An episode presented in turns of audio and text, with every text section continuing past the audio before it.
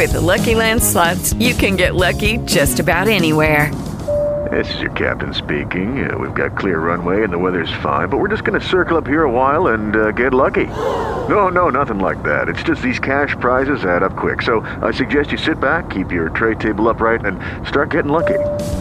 Play for free at LuckyLandSlots.com. Are you feeling lucky? No purchase necessary. Void where prohibited by law. 18 plus terms and conditions apply. See website for details.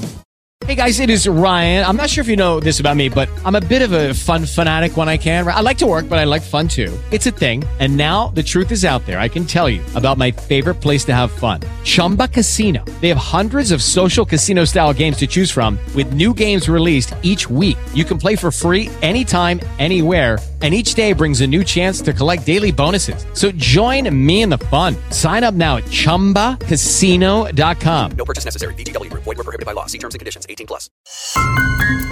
Podcasts da Rádio Bandeirantes. Entendendo a notícia, com Cláudio Zaidan.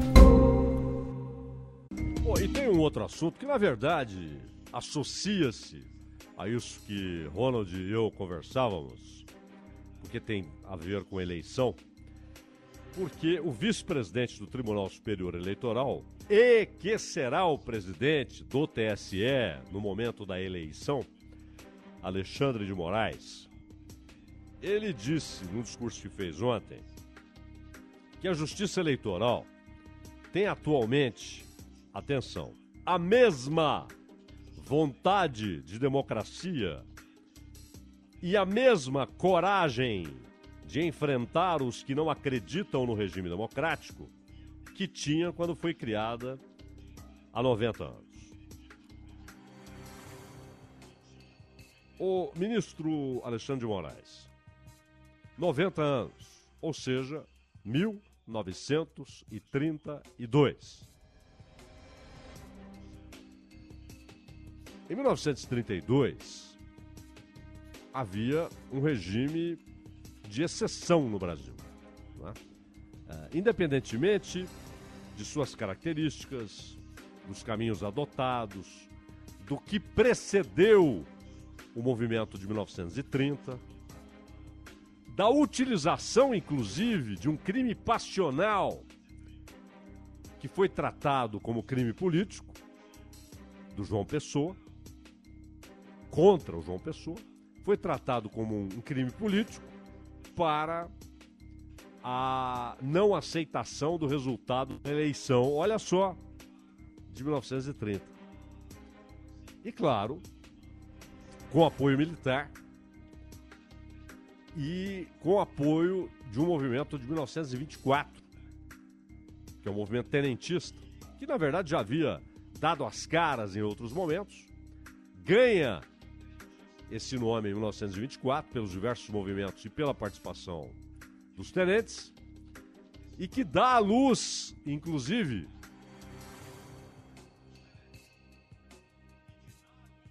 o a coluna Prestes dá à luz a coluna Prestes.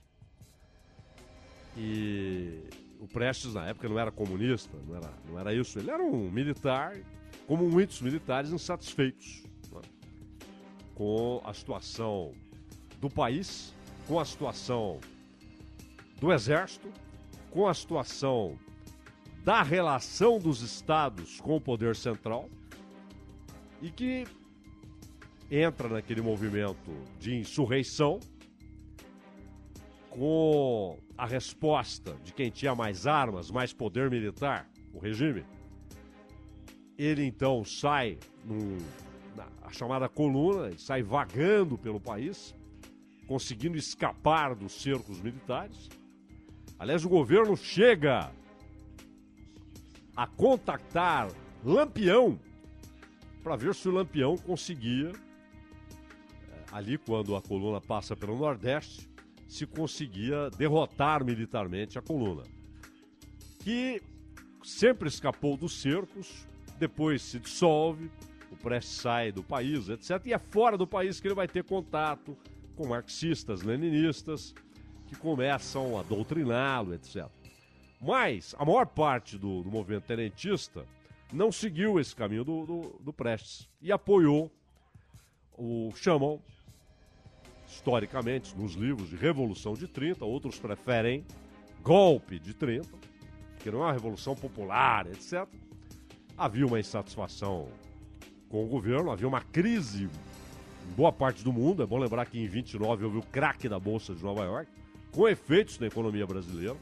A economia sempre tem um papel nesses acontecimentos. O resultado da eleição não é aceito. A morte de João Pessoa, crime passional. E no momento em que a circulação de notícias era muito lenta, né? às vezes você sabia de um acontecimento relevante, mas ia saber duas semanas depois, três semanas depois, um mês depois, um ano depois, dependendo do lugar onde você estava no Brasil. E muita gente, em 1915, não sabia que a monarquia havia, havia sido derrubada. Isso, o que aconteceu em 1889. Né?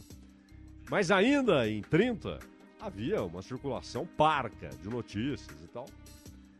E então o aparelho de rádio ainda era algo restrito, algumas cidades, algumas pessoas. Não havia televisão, os jornais, obviamente, lidos por um círculo pequeno de pessoas, né? analfabetismo muito alto no Brasil. Então, a, o que circulou é que mataram João Pessoa num crime político. E isso foi muito bem utilizado para que o Getúlio chegasse ao poder no Rio de Janeiro. Mas havia também apoio popular, não há dúvida. Havia apoio popular ao movimento de Getúlio. Dois anos depois, é criado. Não era o Tribunal Superior Eleitoral, era a Justiça Eleitoral que foi criada. E em 34, na Constituição Getulista de 34, é incorporado ao texto constitucional aquele artigo estabelecendo, reconhecendo e dando proteção constitucional à existência da justiça eleitoral. Mas em 32, quando foi estabelecida a justiça eleitoral, você tinha um regime de exceção. Tanto que, senhor Alexandre de Moraes, o senhor sabe disso, claro, óbvio, naquele ano, São Paulo pega em armas. A Revolução Constitucionalista. O nome que é dado ao movimento em São Paulo já demonstra que havia no Rio de Janeiro, no poder central, na capital federal de então, um regime de exceção. Por isso, um movimento constitucionalista. Não eram apenas reivindicações econômicas por mais autonomia, por mais participação de São Paulo, como alguns tentaram, ao longo do tempo, dar a entender. Tentaram dar a entender.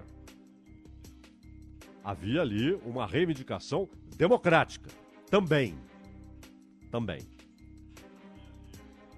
E em 34, grande parte do que São Paulo reivindicara, apesar da derrota militar de São Paulo, em 34, muitas coisas são incorporadas. E aí há também a incorporação do que nasceu em 32, no regime de exceção. Mas em 34, a Constituição não encerra o regime de exceção. Tanto que em 35 e 36 há um comportamento claramente ditatorial, tirânico, de perseguição, de censura, de vigilância, de prisões sem base jurídica. Eu já disse aqui mil vezes, digo mais uma, e mais uma, e mais uma. Quem se interessar, até porque, independentemente do tema, você vai ler literatura de altíssimo nível.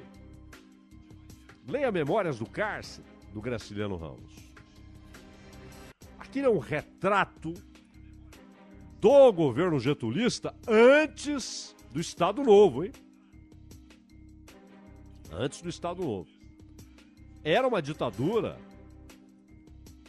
que, além de dar piscadelas para o nazifascismo, tinha um comportamento político típico do fascismo.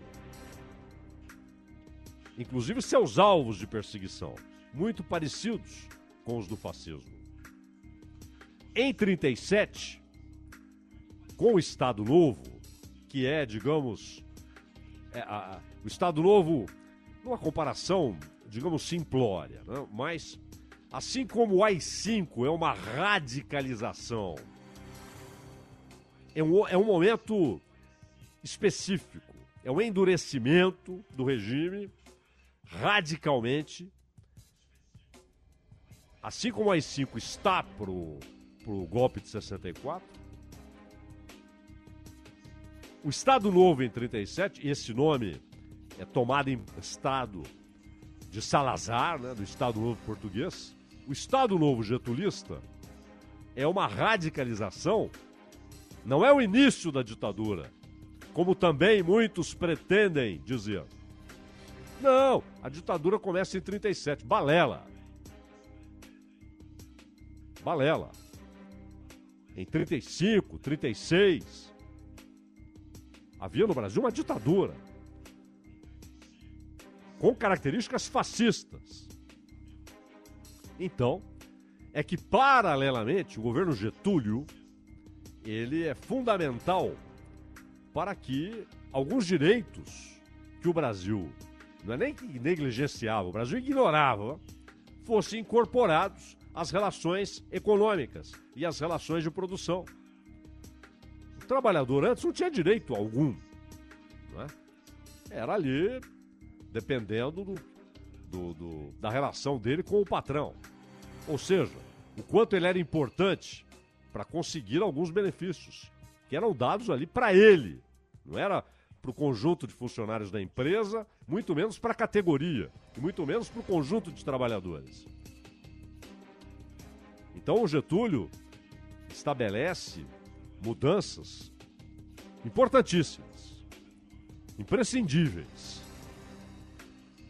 Mas, hoje, os ataques não são a característica fascista da ditadura getulista. Os ataques são a incorporação de direitos. É impressionante. A inversão dos valores. O que deveria ser atacado não é. É esquecido. Por todos, hein? E o que deveria ser assegurado, porque não é algo que brotou de uma ideologia, era algo fundamental. A economia pedia direitos formais. Era essencial, mas quem teve o peito político de fazer isso foi o Getúlio. Isso é indiscutível, é história. É história. Porém, isso não apaga que foi uma ditadura, que prendeu, que torturou, que perseguiu, que censurou, que matou. Isso é indiscutível. Também é história. Então, a justiça eleitoral ela surge no regime de exceção. E o Moraes diz que ela tem atualmente a mesma vontade de democracia e a mesma coragem de enfrentar os que não acreditam no regime democrático que tinha quando foi criada 90 anos atrás. Pelo amor de Deus! Em 37, ela desaparece. Aí, na plenitude da ditadura getulista, no Estado Novo, a justiça eleitoral desaparece. E o governo fala: não, eu, eu decido aqui como é que é a eleição, como é que não é. Ela é restabelecida, aí sim. Aí sim, numa, num, num processo até muito, muito vívido, de muita vitalidade da redemocratização em 46. Talvez a mais liberal das constituições brasileiras é aquela pós-Getúlio, Getúlio dos 15 anos. Depois Getúlio volta, já com a nova Constituição, volta eleito, é outra história. É uma outra história. Aí, a volta de Getúlio eleito, eh, de forma alguma, representa a volta de um regime ditatorial. E ele era popular exatamente por esses direitos que incorporou. Mas muitos continuavam sendo oposição porque não esqueciam a ditadura, a característica tirânica, as prisões. E prisões, a lá o processo do Kafka. O sujeito estava preso e não tinha ideia por quê. Não havia um processo formal e ele estava preso. Era colocado em navio, navio de prisioneiros que eram levados de lá para cá, daqui para lá. Ambientes insalubres. Muitos, mesmo reconhecendo os avanços trabalhistas, continuavam na oposição porque não se esqueciam das torturas. E tortura é uma ação canalha, né, abjeta, seja contra que pessoa for. E houve perseguição e houve censura. Outro dia dizíamos aqui, a Bandeirantes, ela nasce num ambiente difícil, de vigilância, de censura. Não era um momento fácil da vida brasileira. O Estadão, velho Estadão, o Jornal Estado de São Paulo, sofreu horrores com a ditadura getulista. Quando Getúlio volta, o Getúlio eleito. Porque ele era assim popular, isso é indiscutível. Não é? As críticas não apagam o fato de que ele era muito popular. O bota o retrato do velho no mesmo lugar, um achado, né? Brilhante, um achado brilhante na eleição de 50. Isso é um achado, né? Bota o retrato do velho no mesmo lugar. Isso mostra, isso é uma demonstração da popularidade que as pessoas tinham nas casas o retrato do Getúlio. Mas como? Tinha o retrato do ditador? Sim. As coisas são complexas. São muito complexas. Porque houve um avanço tremendo nas garantias trabalhistas e também no fortalecimento econômico do Brasil. Brasil, que era quase absolutamente rural, você tinha ilhas de indústria, em São Paulo, por exemplo, na Moca. Mas, no geral, era um país rural, de economia rural. Que um dia havia dependido da cana, do preço internacional do açúcar, e depois passou a ter uma dependência gigantesca do preço internacional do café e por isso sofre rapidamente o efeito da crise de 29. Então a justiça eleitoral não é o que o senhor Alexandre de Moraes tentou pintar ontem. Nasceu como defensora da democracia e foi movida sempre por esses ideais. Isso é um isso é uma releitura. Não, não é uma releitura. Né? É uma tentativa de reescrever a história. Não é isso. A justiça eleitoral, porque a gente tem de olhar a realidade do país. Ela tornou-se importante, sim, porque é o mecanismo que o país adotou. Agora, é uma peculiaridade tupiniquim? É. O que você tem normalmente em democracias, democracias, ninguém está falando de Coreia do Norte, ou de China, ou de Arábia Saudita. Não, você está falando de democracias. Você tem tribunais normais, regulares, que funcionam o ano inteiro para vários assuntos, inclusive para reclamações eleitorais. Não são específicos Tribunal Eleitoral, o que significa que há uma justiça eleitoral. E que, aliás, recentemente, vale aqui abrir parênteses para lembrar que isso provocou uma distorção recente. Quando o Supremo Tribunal Federal decidiu que casos de corrupção, lavagem de dinheiro, se houver ali, junto com isso, episódios de caixa 2 de campanha eleitoral, vai tudo para a Justiça Eleitoral, que não é aparelhada para lidar com casos de corrupção. Isso facilita a corrupção. Isso dificulta a punição da corrupção que foi investigada, denunciada formalmente. E vários casos que estavam em tribunais aparelhados para investigação de corrupção foram transferidos, por causa dessa decisão do Supremo, para a chamada Justiça Eleitoral, que é uma invenção brasileira. A maneira como ela se dá, não é que seja o único país com uma justiça específica.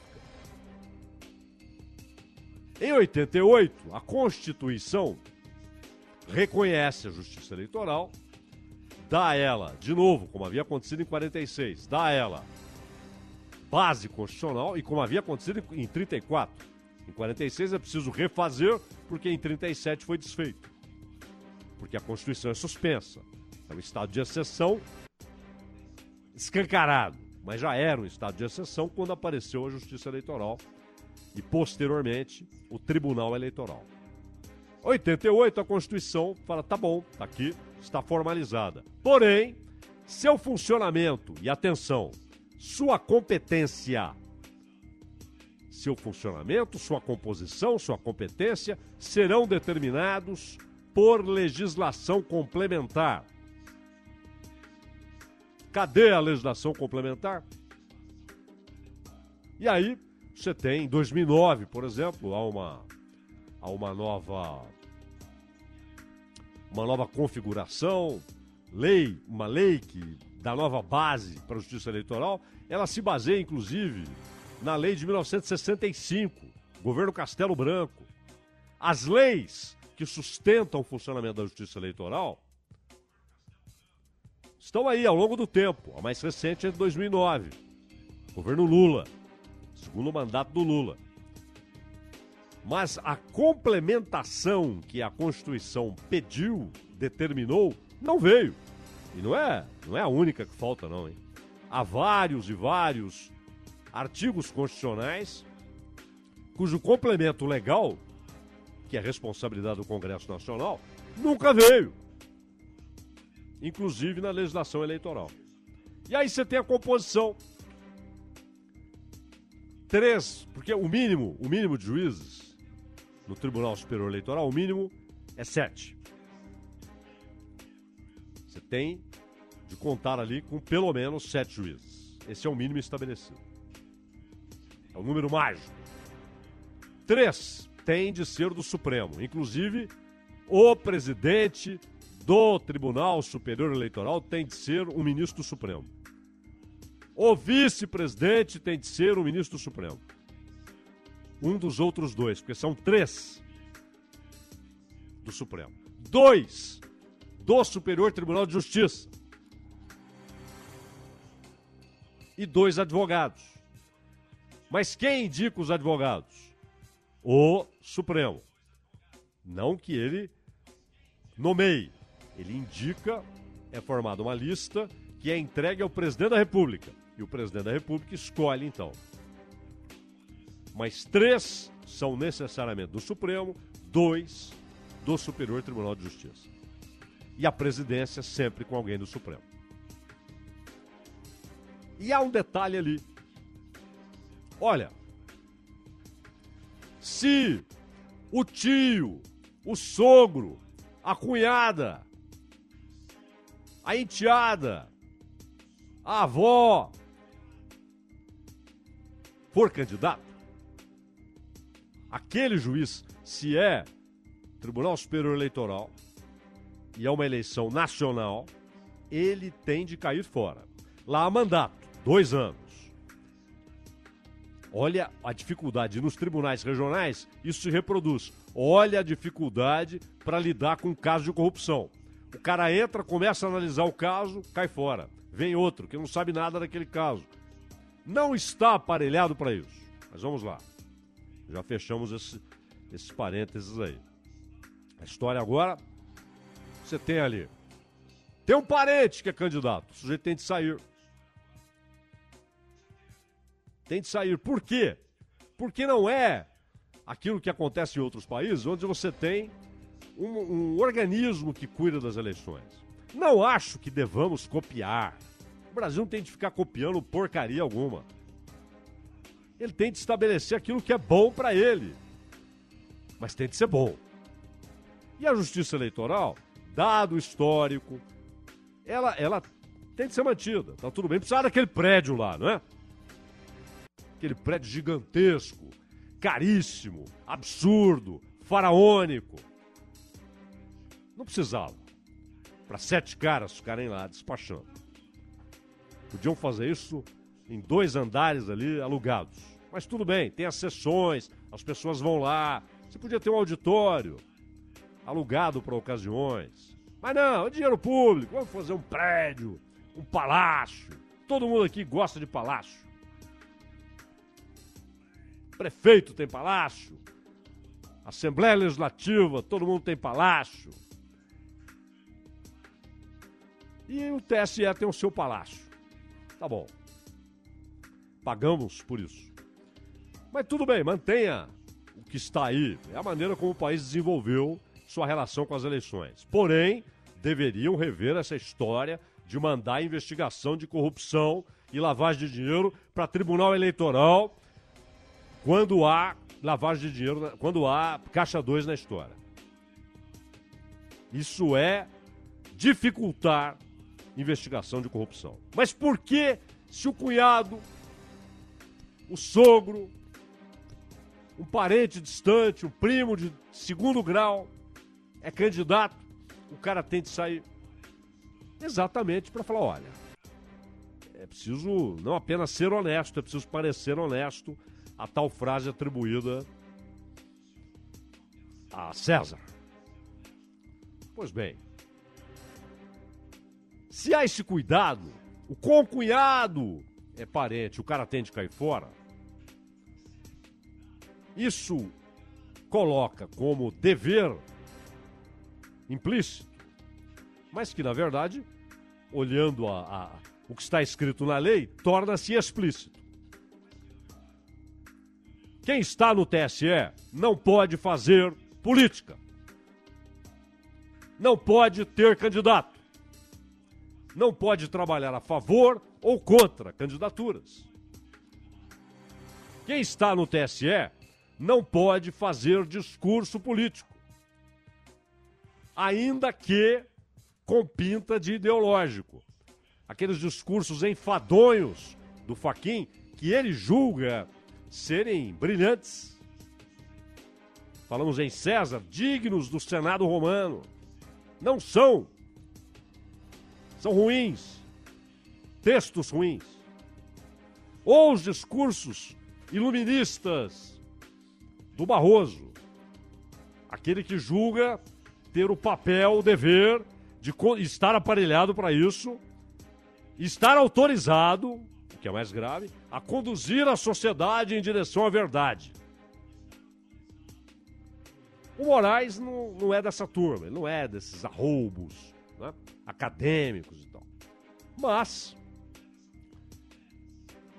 primeiro, o tribunal não tem desde o início essa característica que deve ter de defesa da democracia.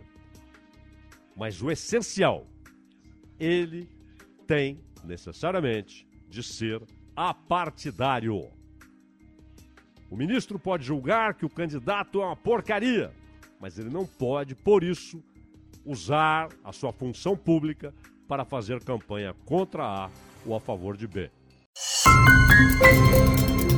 Podcasts da Rádio Bandeirantes.